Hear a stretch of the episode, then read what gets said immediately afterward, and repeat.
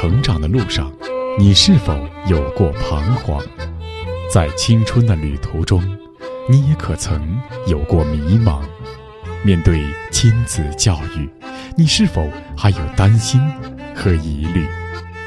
一起关注成长你我他，让生命与智慧一同成长。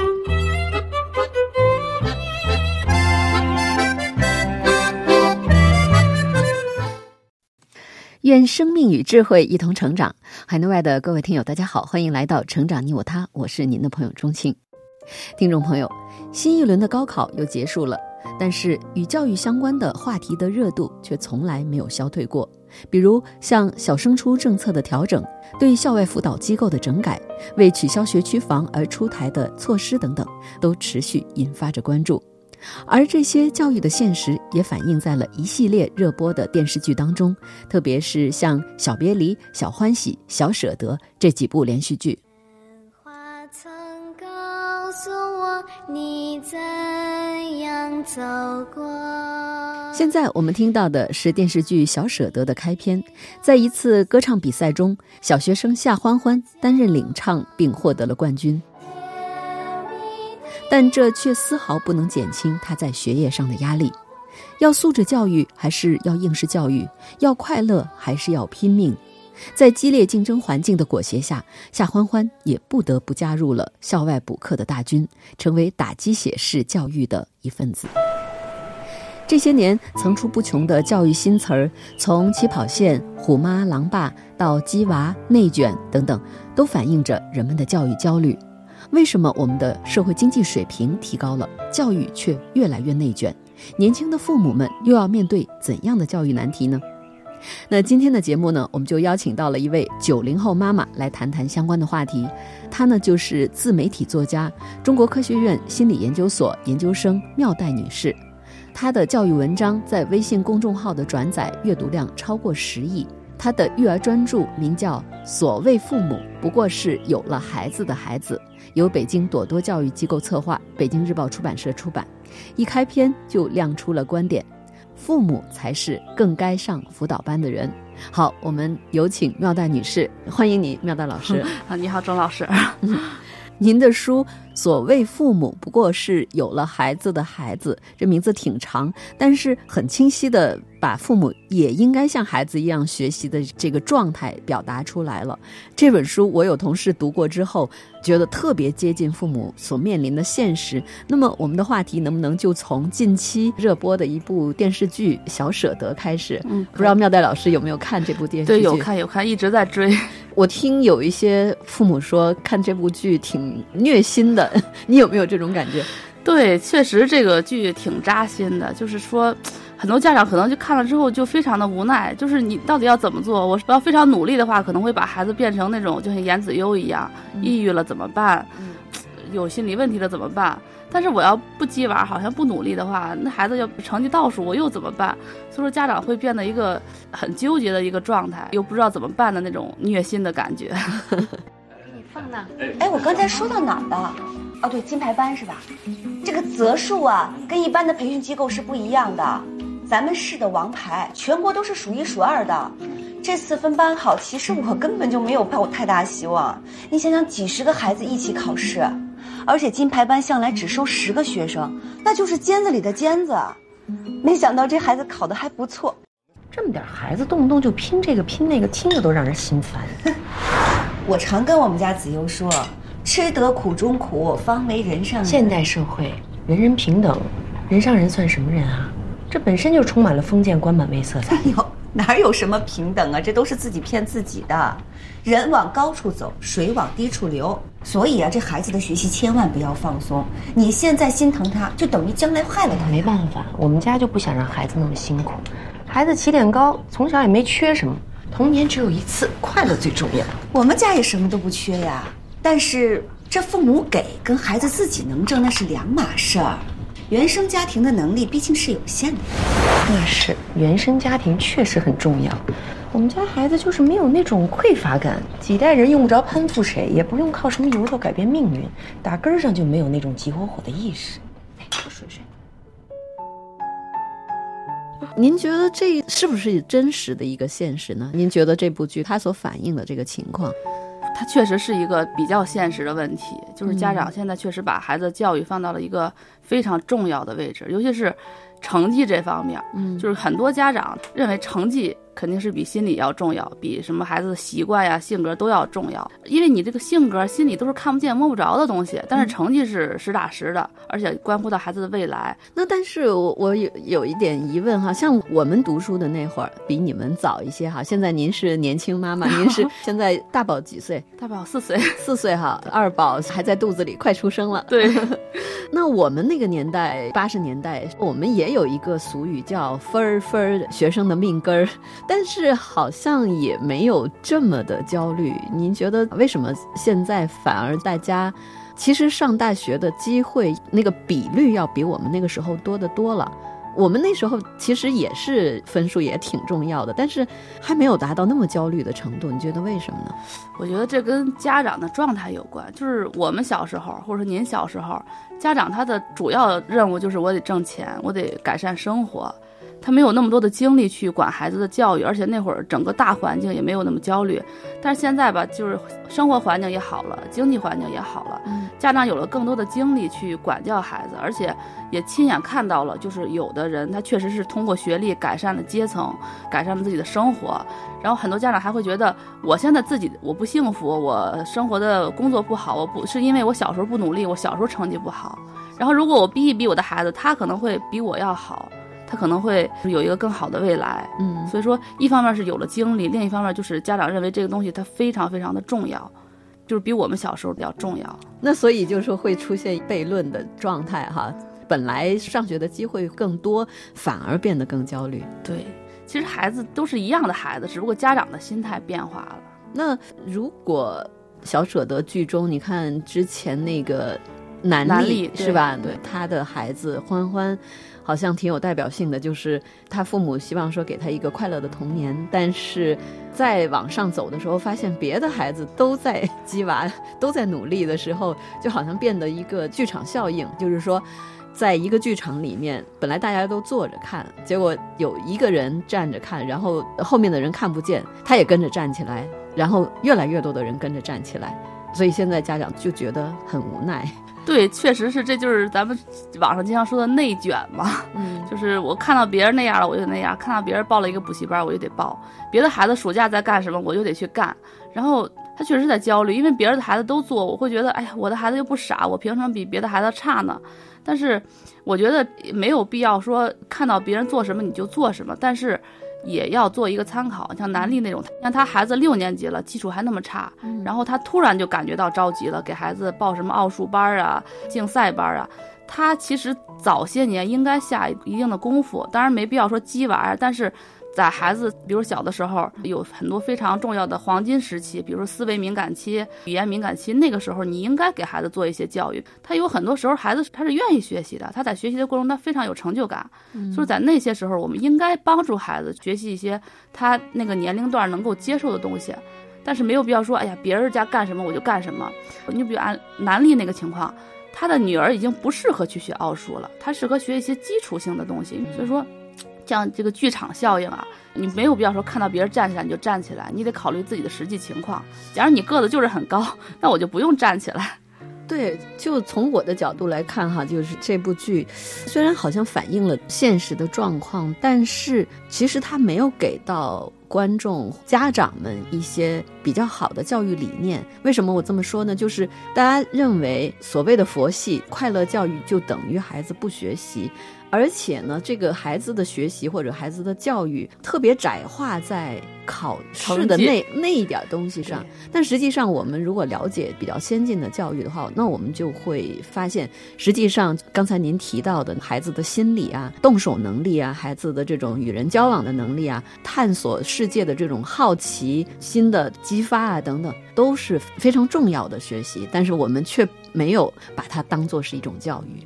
对，是不是这样？确实是艺术高于生活嘛。这个剧它肯定是比正常的生活要稍微的极端一点儿。我们也没有必要做到，就是要么像这个田雨岚一样那么鸡娃，要不像南俪一样那么佛系。我们取一个中间值就行。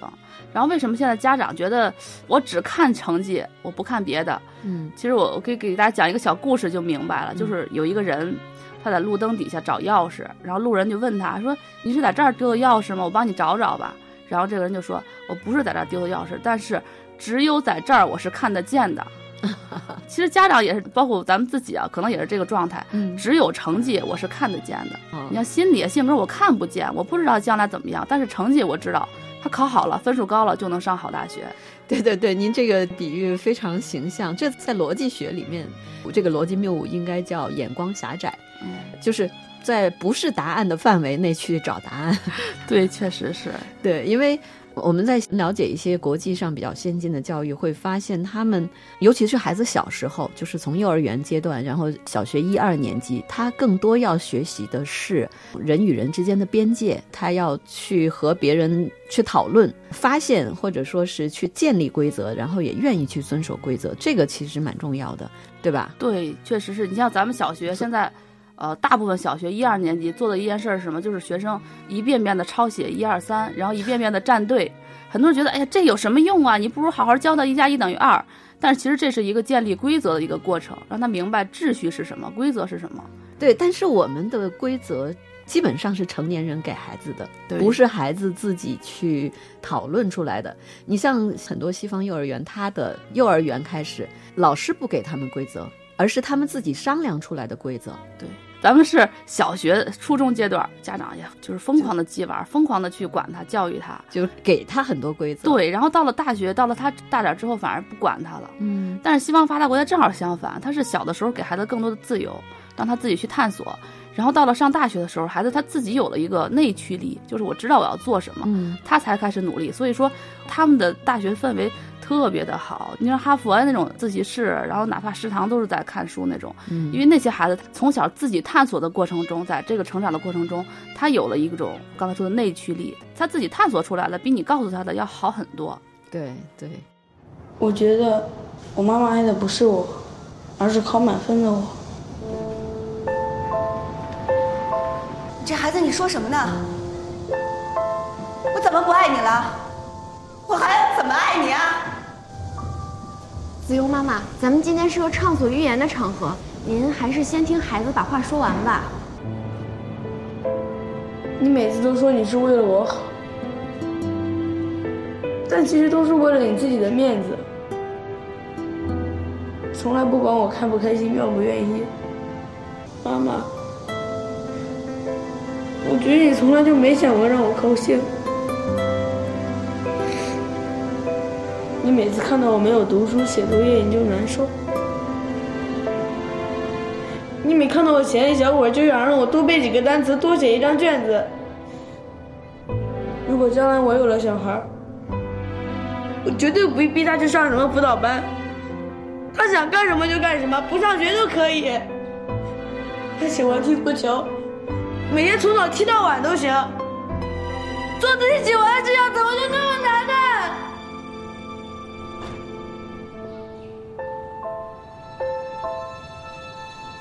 这是在电视剧《小舍得》剧情当中，那位学霸严子悠在家长会上对他妈妈的这种倾诉或者说控诉，听着真的是让人心疼。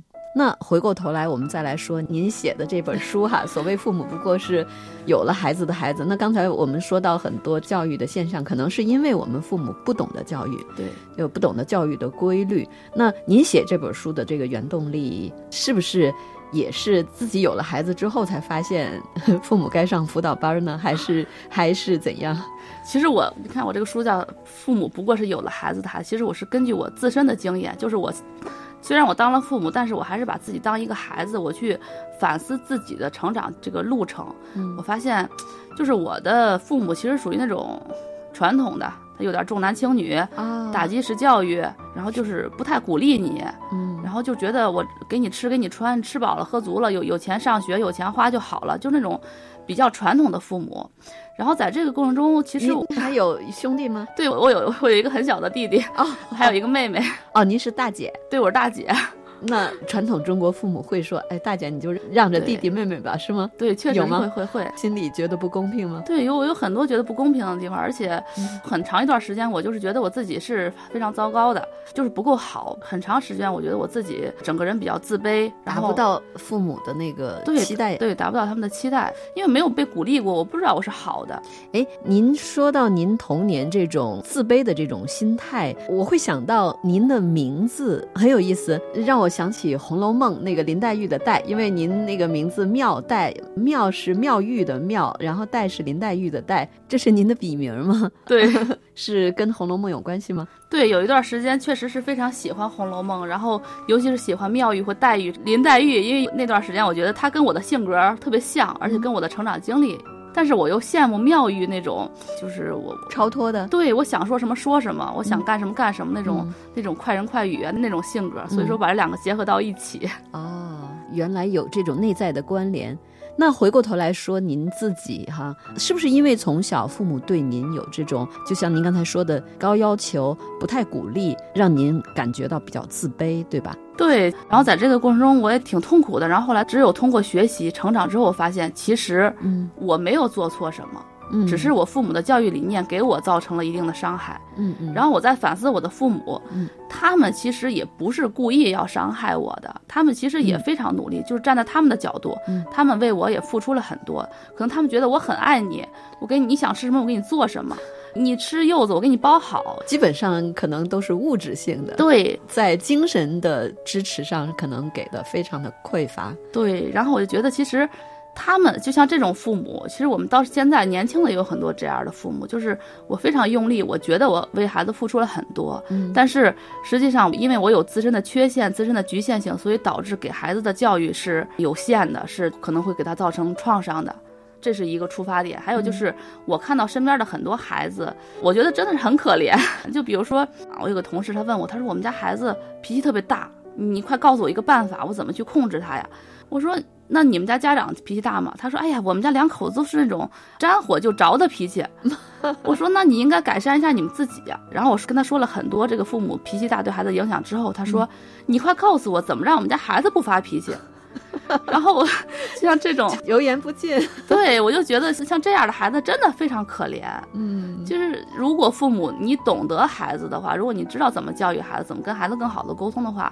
这个孩子他不至于变成一个暴躁的脾气、暴躁的这样一个性格，是。但是话又说回来，其实控制情绪真的很不容易。其实我们来看，像那个电视剧《小舍得》，其中有一集是那个欢欢做作业做不出来。说是一晚上就做了一道题，然后佟大为演的那个叫什么夏君山，夏君山啊，夏君山就忍不住跟他发脾气。其实这种情况应该也是比较映射现实当中，什么不做作业母慈子孝，一做作业鸡飞狗跳。就这种时候，那如果确实孩子真的很气人的时候，这个怎么办？或者说，真的需要把孩子推到这种境地吗？我觉得。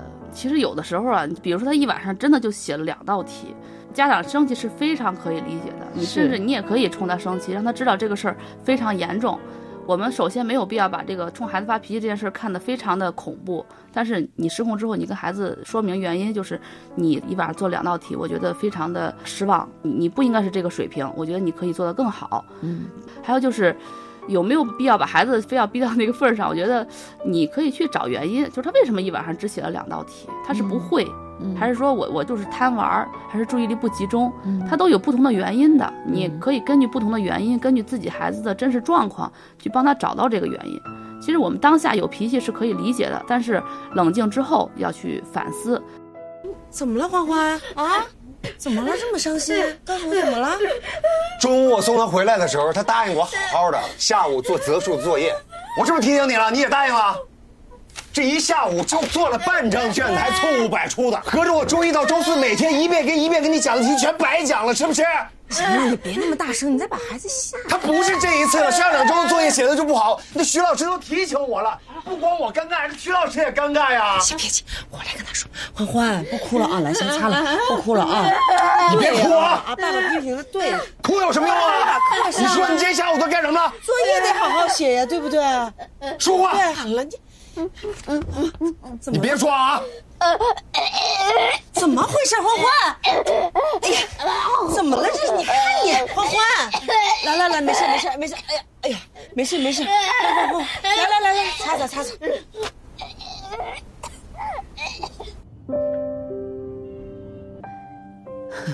电视剧里这一向温文尔雅的夏君山都被女儿气成这样，然后女儿又被骂的都吐了。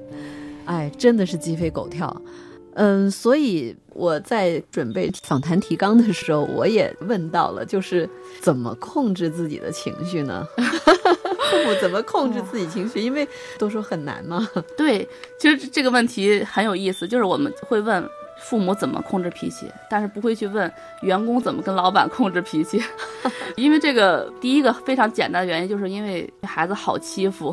呃，其实不仅仅是对孩子发脾气，夫妻之间也会啊。对，因为你知道，夫妻包括你的父母、你的孩子，他们是你打不走、骂不走，你欺负他们没有什么成本，有道理。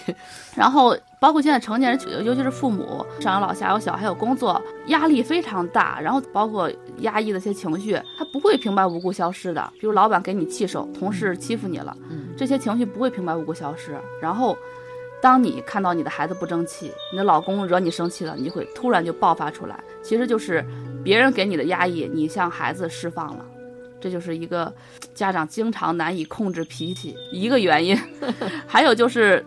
很多家长，他我们可以理解为家长是一个容器，就是我自己有很多阳光，我就能给孩子很多阳光。如果我内心负能量特别多，那么我给孩子的可能也就特别多。嗯，所以说很多父母他可能本身的能量整体是有点负能量，呃，负面情绪比较多，给孩子的也就是很多负面的情绪，或者冲孩子发脾气这种。嗯。那我看到现在很多父母也是希望学一些家庭教育，学一些心理学方面的。像您也去这个中科院研究所上心理学研究生，那是不是也是跟这方面有关？学心理学能对这个父母发脾气、发情绪有帮助吗？我觉得是非常有帮助的。因为这个发脾气，首先你其实人的所有的愤怒都是内心没有得到满足，但是你哪里没有得到满足，你自己可能不知道。嗯，当你学了心理学之后，你就会发现，就相当于照镜子，就可以正衣冠嘛。嗯，可以知道哦，原来我是有这些问题。你比如我吧，我经常冲我老公发脾气，一个事儿就是他否定我的时候，我就发脾气。但是我仔细察觉一下，我为什么在这个时候发脾气？因为他否定我的时候，就触发到我小的时候，父母，我就明明我做的很好，父母却否定我，不鼓励我，那种委屈、那种焦虑的感觉，所以我就会发脾气。所以，当我们学了心理学之后，我们可能会更好的认识自己，为什么总是在那个时间节点发脾气？我认识到了自己，同时呢，在学习心理学的过程中，我们还能认识孩子。比如很多家长，他为什么总是对孩子发脾气？因为孩子磨蹭，成绩不好，总是不听话。那么你知道孩子是怎么想的吗？你就比如说我吧，我女儿她经常在一个时候哭，就是比如打电话，我干活儿，我做家务的时候，她喊我，我就敷衍她，她就会哭。可能这个时候很多家长觉得你这孩子怎么不懂事儿？你没看见我打电话吗？但是你学了心理学之后，你会知道，他只是害怕你不回应他，他只是害怕自己没有被看见。也就是说，学心理学可以像一个镜子一样，帮助我们来反观自己、反思自己。对，就认识自己的局限性，也知道孩子他成长的规律。他有的时候他不是不懂事儿，有的时候不是呃我们说的什么作妖啊、熊孩子，他只是这个成长阶段他有这样的一个特征而已。嗯。那您自己的对情绪的这种管理是什么阶段有一个比较大的一个转变？我自己的情绪管理其实也是，就是学了心理学之后，我发现，其实我原来脾气真的是挺大的，主要是对我老公发脾气。其实人的情绪就是分为两种部分，一个部分就是我。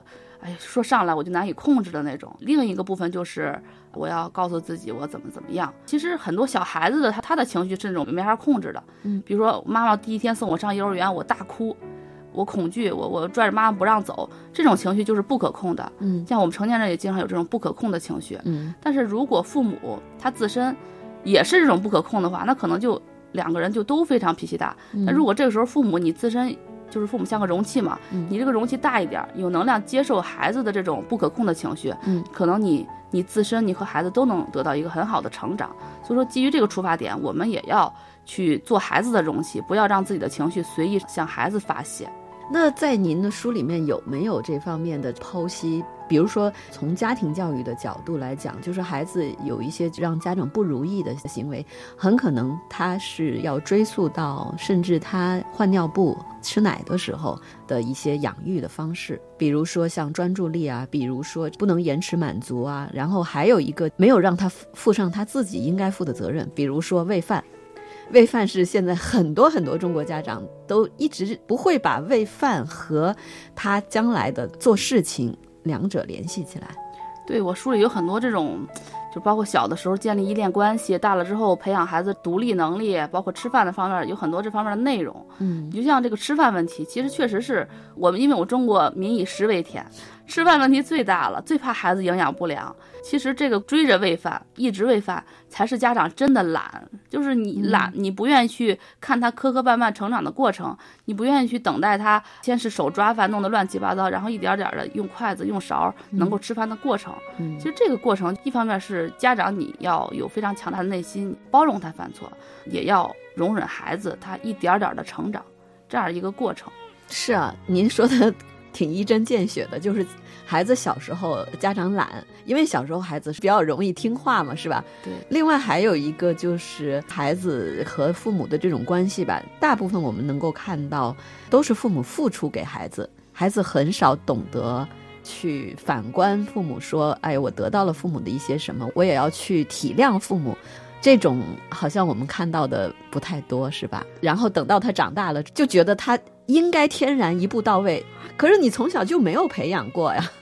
更好玩的是，有些学校或者有些教育就提倡说，哎，要让孩子学会感恩父母，然后让孩子去给父母洗脚啊什么之类的，很形式化的这种东西，就是很难去把握，或者说很难理解孩子对父母的那种感恩，不是我们传统文化上的那种说，因为你给我付出了，所以我要感恩。而是说，他本身学会去体恤别人，或者说是他能够理解别人。孩子学会去感知周围人的情感，他有一种情感互动，那就不至于就是说等他长大之后，觉得我得到别人照顾都是应该的。对，确实。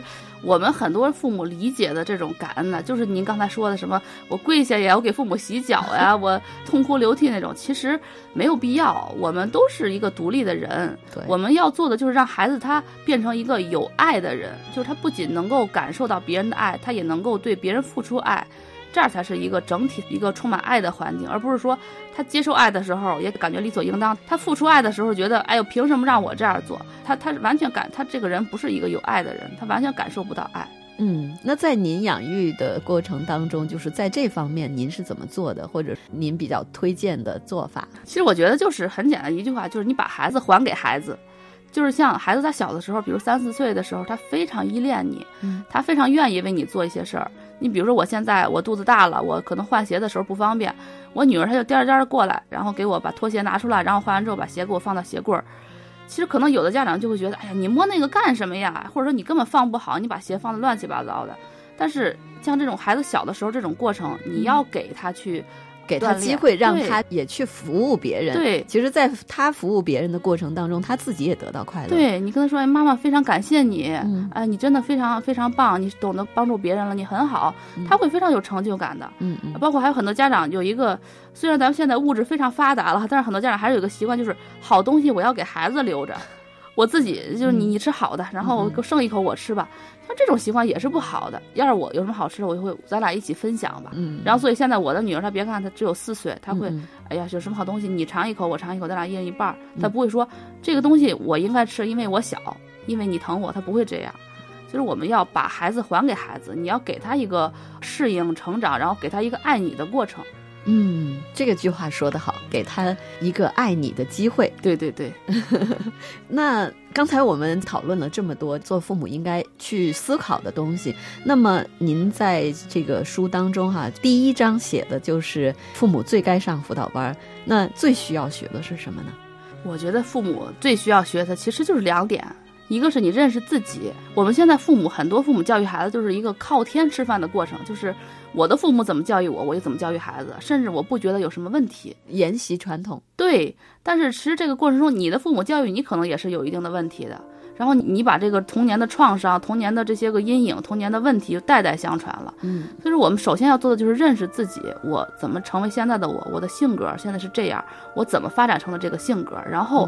我如何把我的好处传递给孩子？如何把我的这个创伤不要传递给孩子？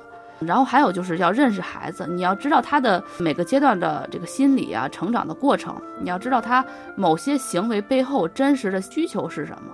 就是，呃，上辅导班主要是一个是认识自己，一个是认识孩子。我能不能理解，就是从教育理论上来说，就是儿童观？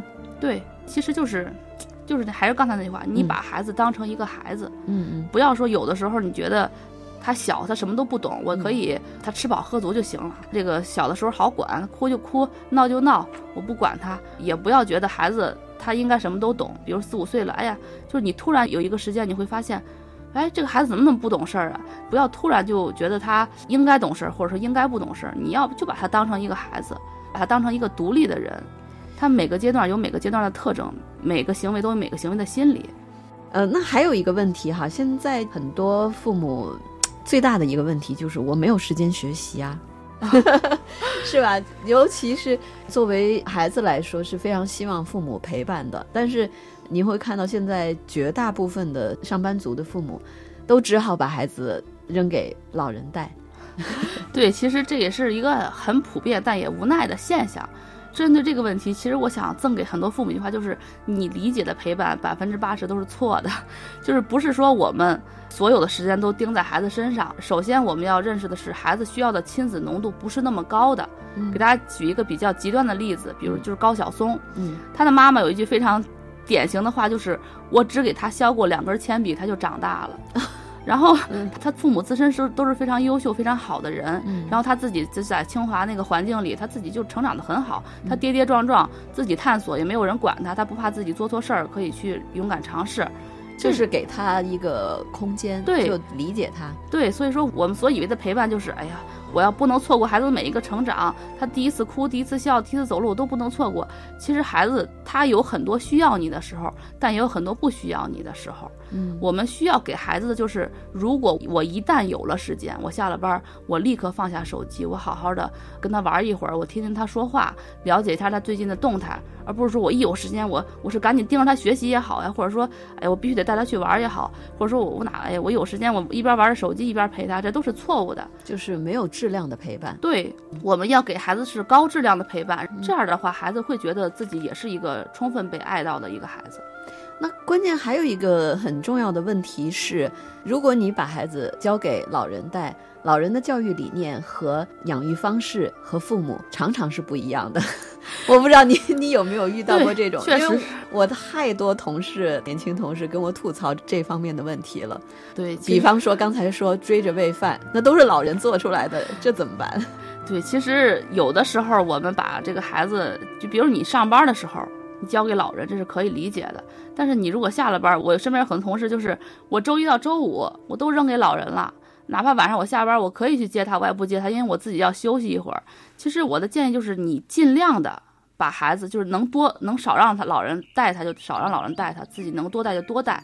然后在老人带孩子这个过程中，你要重视教育，忽视养育。就比如他真的是追着喂饭，啊，那算了，就让他喂吧。你不要因为这个问题闹到家庭矛盾。但是在教育方面，一定要自己亲力亲为。但关键是。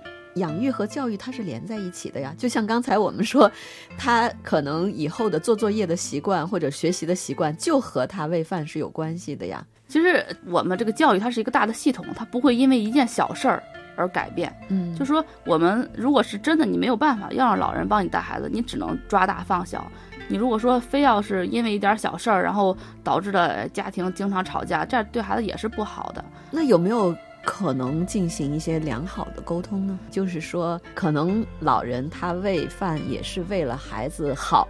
那么，作为年轻的父母，要求不喂饭也是对孩子好。就是从这个出发点，就是给老人一些这关于家庭教育的一些知识、一些常识，给他们普及一下，或者也有可能改善。嗯，对，老因为您说是小事儿，但实际上从孩子的这种责任感的培养啊，包括他懂得体恤别人的这些品格的话，都和吃喝拉撒是有关系的。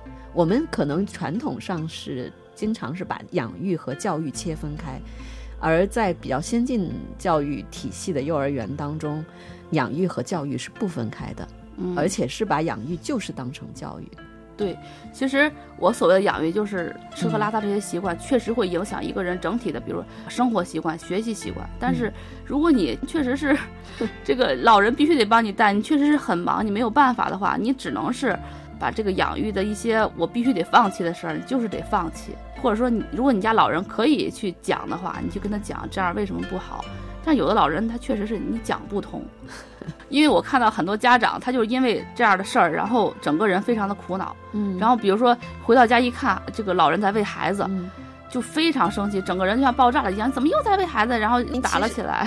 那就说明其实他自己也还不够成熟。对，你可以学习跟老人非暴力沟通，但是对于结果的话，嗯我们没有必要说我强求老人一定要改变。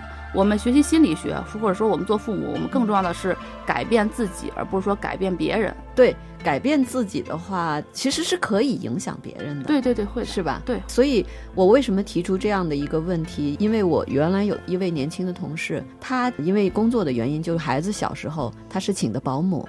那后来呢，就是大概孩子小学二三年级了，已经就忽然发现孩子双重人格，就是在保姆面前是一个样子，在他面前又是另外一个样子，他非常就是非常震惊。那他后来就痛下决心说：“那好吧，我就辞掉工作，我不能够让我这个孩子从双重人格这么长大过来。”这其实也是我们挺不愿意看到的一个结果。所以为什么我说就是在小时候，因为孩子他天然他要认权威的，如果说。老人和父母之间意见不统一的时候，他会钻空子，尤其是这个父母之间的不一致，然后父母和老人不一致，那这种养育会挺大的影响到孩子人格的成长。对，确实是。你比如说，我身边也有一个这样的，那个孩子，他的父母就是这个婆媳关系不和，这个孩子白天是奶奶带，晚上是妈妈带，然后他就是非常会讨好两边儿，比如他当着奶奶说，哎，我妈妈不好，当着妈妈说我奶奶不好。然后这个孩子他上了幼儿园之后就出现问题了，就是他非常懂得讨好老师，他只会跟大人玩，不会跟小孩玩。所以说，我觉得教育这件事儿啊，这个氛围和环境，好的教育就是好的家庭氛围。嗯，你不要说，因为有的事儿确实是没法改变，那你不如给孩子一个好的家庭氛围。真的，你就像你刚才说的那个保姆，他孩子出现了已经出现双重人格这种，那父母你可能就真的要做一些牺牲，我辞掉工作。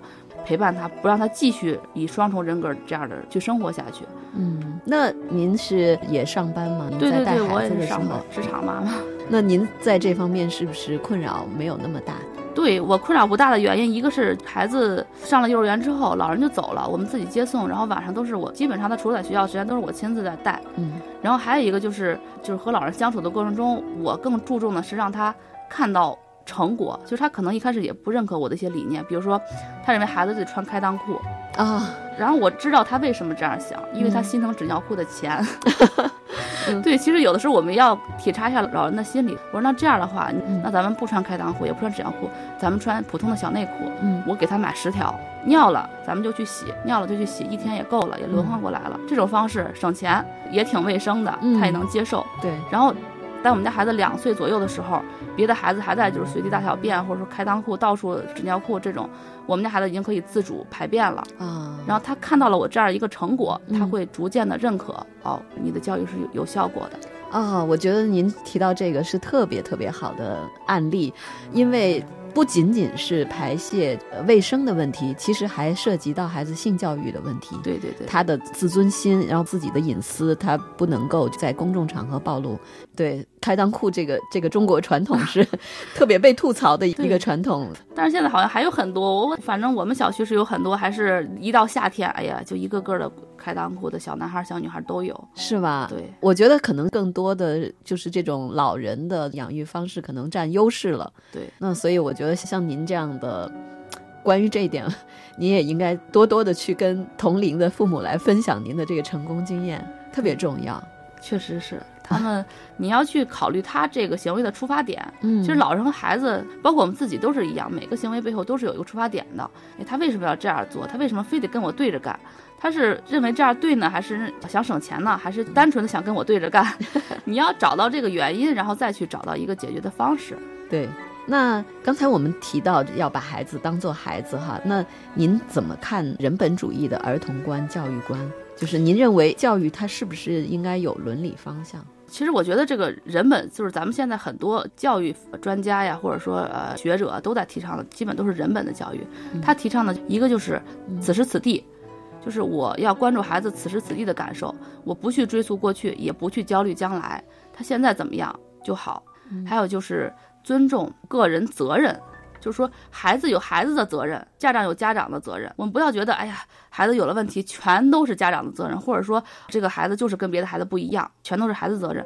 孩子和家长他都有各自的责任。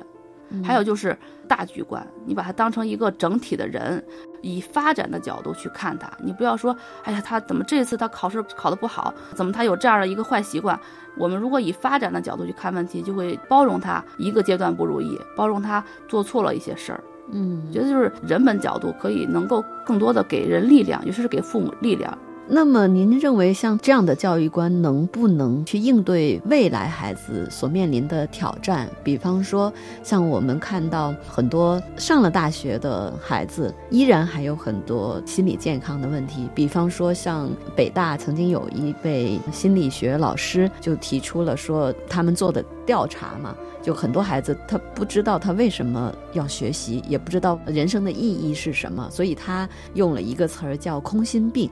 也就是说，我们这样的教育观能否解决人生空心的问题，或者说是未来孩子可能出现的空心病的问题？我觉得这个教育观是非常能够解决的。一个就是说，你注重的是孩子这个心理、这个性格，他整体就是说他这个习惯、这个性格能不能让他一生都受益，而不是说他这道题会了，这次考好了，能不能让他考上大学？我们关注的是他这个这个人的成长。那么他在心理方面，他觉得自己被关注了、被爱了，他内心是有能量的。同时呢，我们这种教育观是注重的，孩子要有内驱力。就像前一阵儿有一个特别火的中科院的博士，有篇论文火了啊，就是那个山里，对，说我走了万水千山，把这个论文交到你的桌上。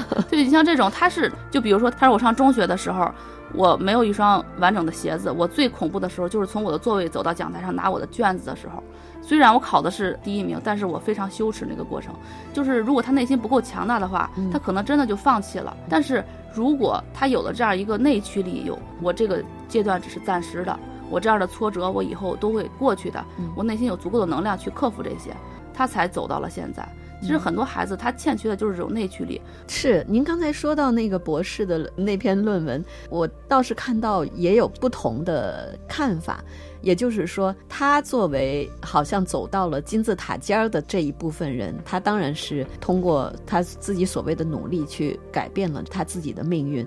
但是，其实中国在这样的一个淘汰体制之下，还有更多的其实是没有这种机会的人群，是吧？对，就是像，所以北大附中原校长康健校长，他从北大附中退休之后，就去到乡村去去改善乡村的教育。他说：“我的目标是希望让乡村的那些几乎是没有机会上大学的人。”能够有一个像人一样的生活，就是能够有一个更加适合他自己的一个生活。对，所以这也是对于那篇论文不同的一个看法。因为能够走到像他那样的，他其实是分子，他脚下有许多的分母呢，就是有许多被淘汰的分母呢。对，确实是。咱们如果说不说那么极端的例子，咱们可以举一个普通的例子，就是也也不能说太普通吧，就是李玫瑾。啊，李玫瑾对是吧？那个那个犯罪心理学家，对他的女儿其实就是非常普通的一个人。他的女儿就是可能一百二十分的数学卷子，他可能就考十多分，就是这种。像这种情况下怎么办？他的做法是，我知道上学这条路可能数学就是不适合他，我接纳这个孩子数学就是不好，嗯成绩就是不好，然后我要去想他哪方面是好的。我可以让他未来发展他自己优势的地方，比如说他让孩子锻炼身体，他想是不是将来当个导游可以让他谋生。后来就想，这个孩子可能在他好像有的时候挺喜欢唱歌跳舞的，要不要发展他的艺术？然后在这方面，他现在他的女儿就是一名普通的音乐老师，这样不也挺好吗？就是我们在孩子成长的过程中，我们去找到他闪光的那个点，然后让他做一些自己真正喜欢的事儿，哪怕我没有考上大学，可能有的孩子，咱们说实在的，他真的就是不适合这条路。嗯那么我们作为父母，有没有这样的内心强大的能量？我接受我的孩子成绩就是不如别人，但是即便如此，他也是独一无二的，他也有自己的闪光点。他有他的价值。对，其实说到谋生的话，很多父母觉得很焦虑孩子的谋生哈。实际上，所谓的职业其实就是我为别人提供服务，然后我就得到报酬，得到我自己的生活所需。只要我能够看到别人的需求，我能够提供给别人这种需求的服务，就像您，您写书，其实您也是看到许许多多父母的需要。然后给这些父母提供到他们的需要，您就可以得到自己的报酬了，对不对？对。所以其实没有必要说一定要去走到那个金字塔尖儿，成为所谓的人上人，就是所谓的改变阶层吧。呃，因为我想到爱因斯坦他的那个《论教育》当中有一句特别有名的话，他说：“教育的目的就是要让孩子成为独立思考的个人，同时他们要把为整个社会的服务。”当做自己最高的人生目标。其实他这句话，我们用更生活化的语言来说，就是你懂得为别人服务，对吧？对，就是你在这个社会上，你找到自己的价值。其实我经常就是我比较喜欢看美剧或者英剧这种，嗯嗯我就想我在这些个剧里头去找发达国家那些个人他们在怎么生活的。嗯，后来发现非常羡慕的一点就是他们不管是什么职业，哪怕我去做个服务员。我去去开个车，对，开个车。我去一个小的那个俱乐部，我去做个简单脱口秀。虽然没有多少钱，但是我非常快乐，而且我受到别人的尊重。其实像这种，我觉得是非常我们家长认为非常欠缺的。我们觉得只有做人上人，只有坐在办公室里当白领，他才是好的啊。如果我去当一个普通的人，可能家长就会觉得非常难以接受。这个应该是我们价值观需要调整的地方。对对对，而且你有的时候你会觉得，你会发现孩子他。非常愿意做一件事，你比如说我，我有一个朋友，他非常喜欢做美容美发，他特别爱美。他说我我就希望将来我做美容美发，但是他的父母觉得，我们好不容易从农村出来，你你去做那种伺候人的活怎么可以？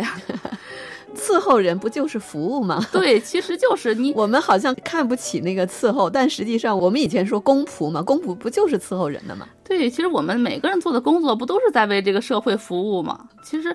不管是什么职业啊，你只要是孩子他自己，包括我们自己，你觉得我很快乐，我做这个事儿我有意义，感觉到我有价值感，感觉到我为别人付出，我也有的收获，其实就可以了。嗯，其实百分之九十以上，甚至九十多以上的人都是普通人。是啊，是啊。所以有一个教育观点就是说，教育就是价值观的塑造，对价值观的培养。对，确实是我们要把孩子培养成，就是还是从一个整体的角度，他是一个这样的人，他有这样的价值观，他有这样的性格，他将来不管到了什么阶段，不管遇到什么事儿，他都可以去应对。嗯，非常好。那节目最后，您就您的这本书，您希望给到读者朋友一些什么？您来做一个总结和归纳好吗？嗯，我觉得首先啊，就是我们作为父母，一定要认识到自己，认清自己，我到底是一个什么样的人？我是应该对孩子有期待，还是应该改变自己对自己的期待？然后第二点就是父母，你要学会给自己解压。就现在很多父母把这个教育这件事看得太重要了，其实确实是非常重要，但是没有重要到我的一个决定直接影响孩子一生，或者说父母会觉得这是一场赌局，我就是孩子的赌注，没有那么重要。还有一个最后一个点就是一定一定要认识孩子，就是比如说非常简单的一个小例子，我身边有一个同事，他说我的孩子两岁已经开始会一加一等于二，二加二等于四了，我说这有什么用呢？他只是机械性的背是没有用的。他这个年两岁到八岁或者两岁到六岁这个年龄段，他有他的敏感期，有他这个思维的重点、学习的重点，比如说思维的训练、语言的训练这种，你要去了解孩子自己孩子的性格是什么样的。你比如说我的孩子就是内向，那我不要逼他外向；我的孩子就喜欢写字，我就不要去逼他画画。你要去认识孩子的性格，认识孩子的发展。就是这三个方面。谢谢。刚才您说到孩子学一加一，其实孩子从自己生活当中认识到。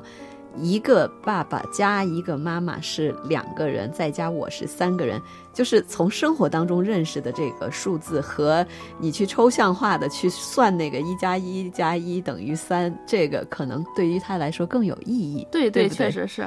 所以，为什么以前我们数学学的挺好的，但是实际上根本就用不到我们的生活当中，或者说我们生活当中常常也缺乏逻辑，可能就是因为我们的学的这些知识和我们的生活是脱节的。对，其实我们。总是弄错了方向。我们觉得学数学重要的是成绩，甚至很多人觉得即使它没用我也要学。可是实际上学习数学包括物理，我们确实很多东西就忘了。但是我们重要的是学习的那种思维能力、逻辑能力，去思考问题、探索问题的这样一个能力。好，谢谢谢谢妙代老师，今天我和我们分享了很多教育的看法，应该是对许多年轻的父母一定是会很有帮助。好，谢谢您。好，谢谢钟老师。好，各位听友，以上节目的内容是我们对于《育儿专注：所谓父母不过是有了孩子的孩子》一书的作者妙代老师的访谈。好，今天的节目就到这里了。编辑钟庆，感谢您的收听，下期节目再会吧。